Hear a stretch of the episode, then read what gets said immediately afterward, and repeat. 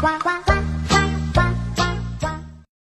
小朋友们好，我是罐子姐姐。我有一个神秘的罐子，里面有好多好多其他地方没有的故事。这一天，孙悟空的师弟白龙马找到了月宫小兔兔和小老鼠糖糖。希望他们能把自己的故事也拍进《动物西游》的电视节目。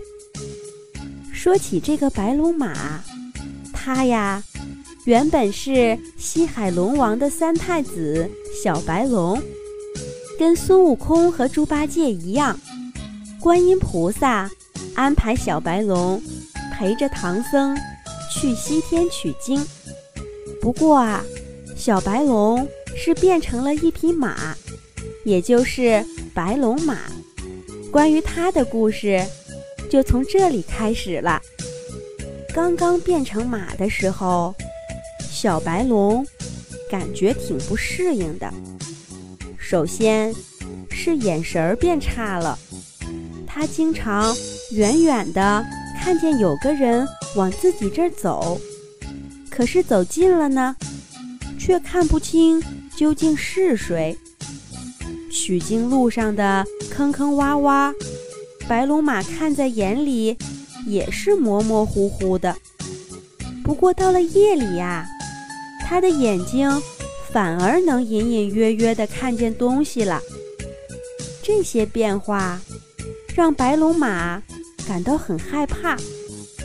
幸好孙悟空和猪八戒都挺关照他的。他们大概也懂得他有这些毛病，所以呀，每次来牵马的时候，都会先远远地叫一声。遇上他不敢走的时候，也会给他指指路。小白龙的眼睛虽然不太好使了，可是鼻子和耳朵却变得特别灵，离得好远就能听见树叶的沙沙声。也能闻到好吃的草。后来他才知道，所有的马都是像他这样的。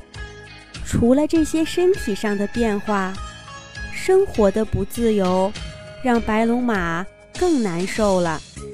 赶路的时候不用说了，他当然是得驮着唐僧一路小跑，其他人能换着拿拿行李。可没人换他这个活儿，休息的时候就更惨了。大家都能伸伸懒腰、扇扇扇子，小白龙就不行了，他被拴着呢。不过啊，不满归不满，一路上小白龙还是努力学习怎么样做好一匹马，而且慢慢的，他发现。坐马也挺有意思的，不用像孙悟空那样为路上的各种妖怪烦心，还总能听到些别人听不到的故事。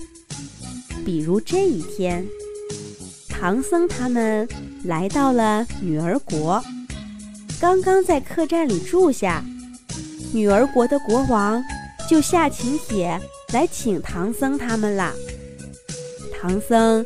带着孙悟空、猪八戒和沙和尚一起进了皇宫，把白龙马留在了客栈的马棚里。他们刚走没多久，一架马车就载着一伙人来到了客栈门口。拉车的是一匹小黑马，它比白龙马矮了一个头。但看着却很壮实，身上的毛油亮油亮的，脖子上的鬃毛又硬又长，风一吹，全都飘到脑后，可帅气了。他们把小黑马拴在白龙马的旁边，小黑马低着头，呼噜呼噜地吃起马槽里的干草，听声音呀。吃的还挺香。小黑马边吃边问：“你咋不吃东西？赶路不累呀？”白龙马仔细一听，原来是小黑马在跟他打招呼呢。他回答说：“啊，我我吃过了。”小黑马边嚼着干草边说道：“多吃点吧，下一顿还不知道是啥时候呢。看样子你也是往西边去的吧？”小白龙回答说：“啊，我家主人是个和尚，要去西天取经。”你家是做生意的吧？白龙马一边回答，一边把头伸进了马槽里，挑了几根干草吃，又苦又涩，一点儿都不好吃。只听小黑马又继续说道：“那你可享福了，平常就驮着一个人吧，哪像我。”你看见那辆车没？里面装的满满的，都是丝绸。这一路可把我累坏了。就这样，两匹马在马棚里用只有他们能听懂的话，悄悄地聊起天来。小黑马告诉白龙马，他家主人是丝绸商人，跟唐僧一样。是从长安来的，要把丝绸卖到西域，然后再从那里买上一车香料，运回长安卖。至于西域在哪里，小黑马也说不清楚，他只知道一直往西走，翻过几座山，趟过几条河，经过一个叫玉门关的地方。大概就到了。听小黑马说，长安的丝绸商人做这个生意有上千年的历史了，中间因为打仗中断过几次。不过啊，丝绸只有中原才有，卖到西域能赚好多钱，而西域的香料在中原也很受欢迎。又能大赚一笔，所以呀，虽然路途上很危险，但每当不打仗了，商人们就会重新雇用马匹，进购丝绸，一批一批的往西域运货。小黑马的主人就是这波西行队伍的一员。许多许多年以后，小白龙知道。小黑马说的这条路叫丝绸之路，是古代中国最重要的商业路线。但小黑马说的西域，其实并不是丝绸之路的终点。好多商人会穿过西域，一路走到印度去，最远的还能到今天的欧洲呢。